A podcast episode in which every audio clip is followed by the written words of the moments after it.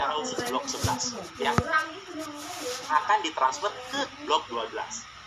Nah, nodes ini perannya apa? Nodes ini ya, number only once. Perannya adalah untuk memberikan seperti cap ya atau stempel bahwa data ini udah valid, udah sah gitu. Cara kerjanya adalah memastikan hasil hash dari uh, setiap blok memiliki leading zeros. Misalnya kalau kita ngomong uh, apa hashnya 256 karakter panjangnya, maka misalnya 17 karakter yang pertama itu harus nol semuanya. Nah, sehingga kalau hasilnya seperti itu maka diterima sama blok 12 dan begitu seterusnya. Blok 13, 14 dan seterusnya. Nah, kenapa ini penting?